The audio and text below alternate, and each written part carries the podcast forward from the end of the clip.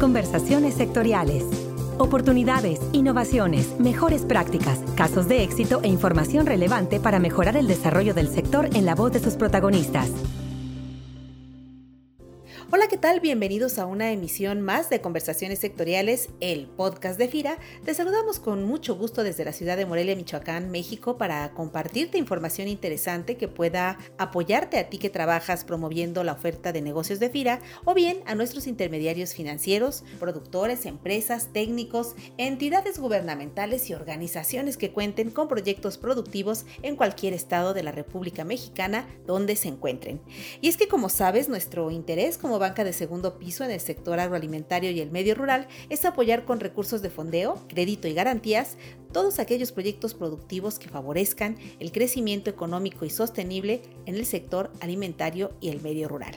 Es por eso que esta semana quiero compartirte esta conversación que tuvimos con José Miguel Nájera Arreguín. Él es especialista de la Subdirección de Desarrollo de Nuevos Productos en FIRA, quien nos va a platicar sobre un esquema de negocios bien interesante para todos aquellos gobiernos de los estados que necesitan dinero. Y bueno, ¿qué entidad no necesita hoy en el contexto de esta pandemia mayores recursos para apoyar la capitalización y el crecimiento de sus sectores productivos? Así que quédate con nosotros porque esto te va a interesar. José Miguel Nájera, bienvenido al podcast de FIRA.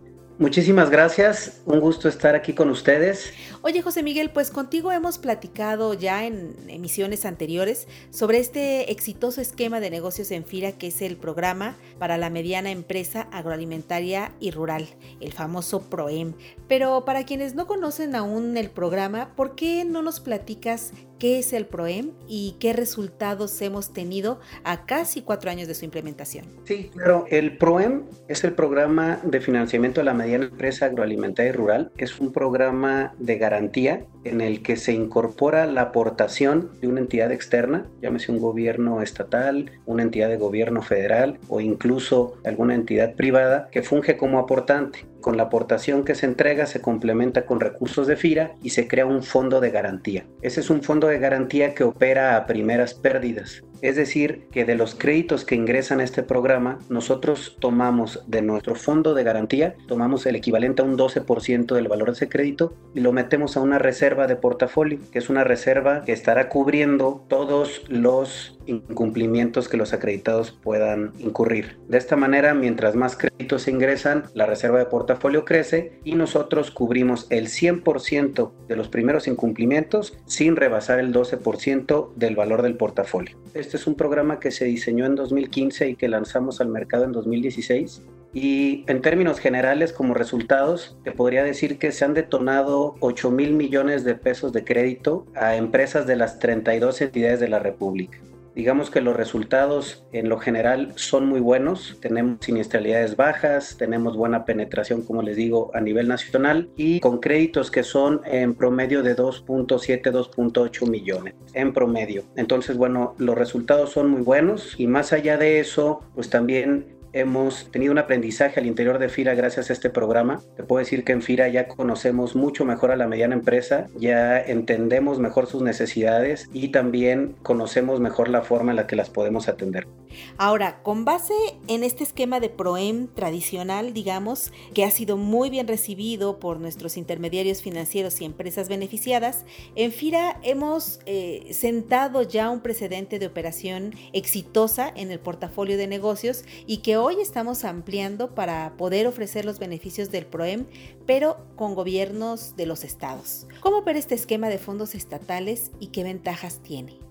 Sí, en el 2016 arrancamos la operación de este programa y sus primeros dos años se operaron dos fondos nacionales, el PROEM conocido como el tradicional y el PROEM Frontera, que fueron fondos que se lograron gracias a aportaciones y a una muy buena coordinación con la Secretaría de Economía, con quien aún trabajamos de manera muy coordinada y muy cercana con los resultados pues que ya te comenté. Siendo así, después de dos años decidimos en FIRA que era un buen momento de compartir esta herramienta en beneficio de los gobiernos estatales y de su población. Fue así que en el 2018 empezamos con la promoción de este programa con gobiernos estatales, ofreciéndoles una multiplicación de recursos muy interesante de al menos 17 veces, en donde su recurso no se pierde, simplemente se administra y se utiliza para garantizar los portafolios que se detonen. En ese sentido, el PROEM como tal no sufre ninguna modificación, el marco normativo del PROEM se mantiene, pero hacemos trajes a la medida de cada uno de los estados aportantes y en conjunto definimos el tipo de que queremos detonar. Muy bien, ahora que además es importante señalar que los recursos que aporten los gobiernos de los estados para la constitución de este fondo de garantía a primeras pérdidas del esquema PROEM, no se trata de recursos a fondo perdido, sino que los recursos aportados por cada entidad se ponen a trabajar para poder apoyar y potenciar el financiamiento de los diferentes proyectos de inversión de sus medianas empresas. ¿Cuántos gobiernos de los estados han entrado ya a operar este esquema de PROEM con FIRA y qué expectativa de recursos se espera detonar con los gobiernos estatales que ya están operando con FIR este programa.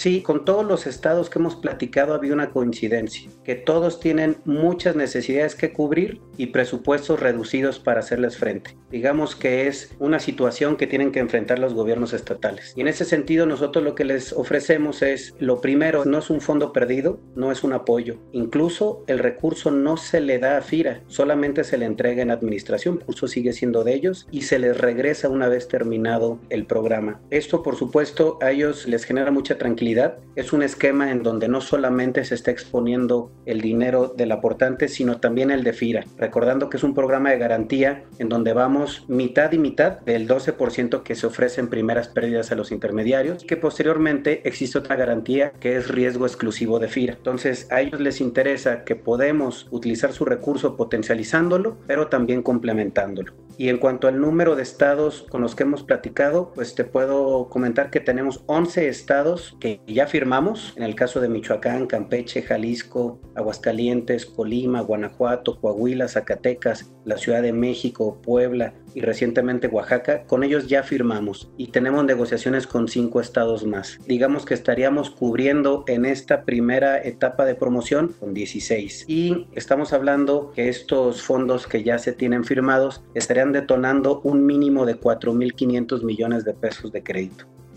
pues es una expectativa de colocación de crédito interesante para las entidades aportantes y en donde además les permite movilizar el mercado de crédito, ya que FIRA opera básicamente como banca de segundo piso, esto es aportando sus recursos de garantías, de fondeo y de financiamiento hacia la banca y otros intermediarios financieros que a su vez hacen llegar los recursos a empresas y productores. ¿Qué tipo de proyectos son los que pueden entrar en este esquema, José Miguel? Aquí nuestra norma es amplia. Desde que se diseñó el programa se hizo pensando en que tuviera pocas limitantes de manera que pudiera ser muy versátil y que pudiéramos hacer trajes a las medidas como por ejemplo los fondos estatales que estamos hablando. La norma de FIRA establece que en este programa pueden entrar créditos de todo tipo actividad primaria para la generación de materia prima, transporte, acopio, industrialización, comercialización, servicios y financiamiento rural. No está limitado. Lo que sí es que tenemos tres tipos de crédito que son los que podemos otorgar con este programa, que son créditos para capital de trabajo, créditos para inversiones fijas y arrendamiento financiero. Todo esto en un rango de 160 mil a 4 millones de UDIs de crédito por empresa o grupo de riesgo común que básicamente es para empresas medianas, tanto en el sector agroalimentario como en el medio rural. Efectivamente, el estrato al que estamos atendiendo es el de la mediana empresa y es por eso los montos de crédito que otorgamos. Lo que sí es muy importante es hablar de la amplitud del programa. Nosotros estamos abiertos a operar en cualquier eslabón de la cadena productiva y cuando platicamos con algún aportante, sea a nivel nacional o a nivel estatal, lo ponemos a su disposición para que ellos tengan la prerrogativa, la última palabra, de poder segregar o limitar alguna actividad.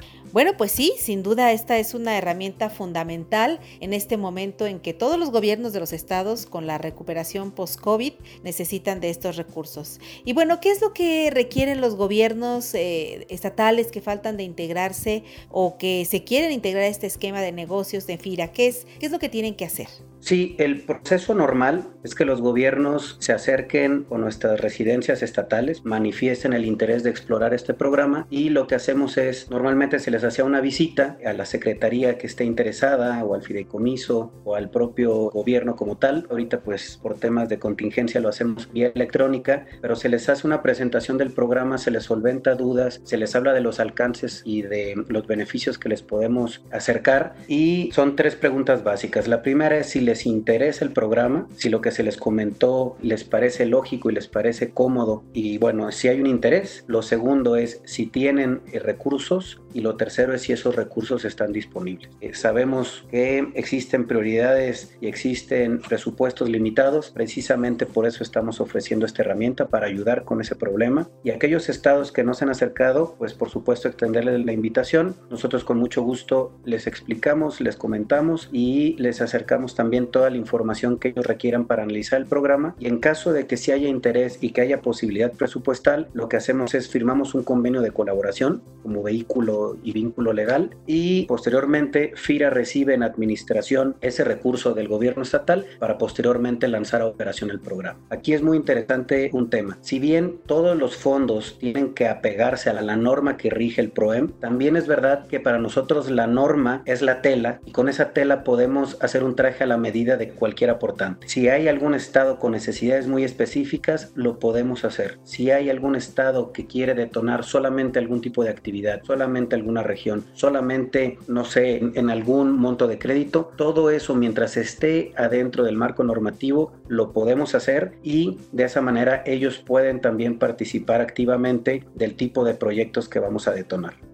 Bueno, pues ya está. Como dice José Miguel, solo tienen que acercarse a su oficina FIRA más cercana a su localidad, eh, titulares de las áreas de desarrollo agropecuario eh, de las entidades o los propios gobiernos de los estados para conocer cómo opera este programa con FIRA y obtener mayores recursos para sus medianas empresas alimentarias y rurales en este momento donde hay la oportunidad de poder potenciar estos recursos.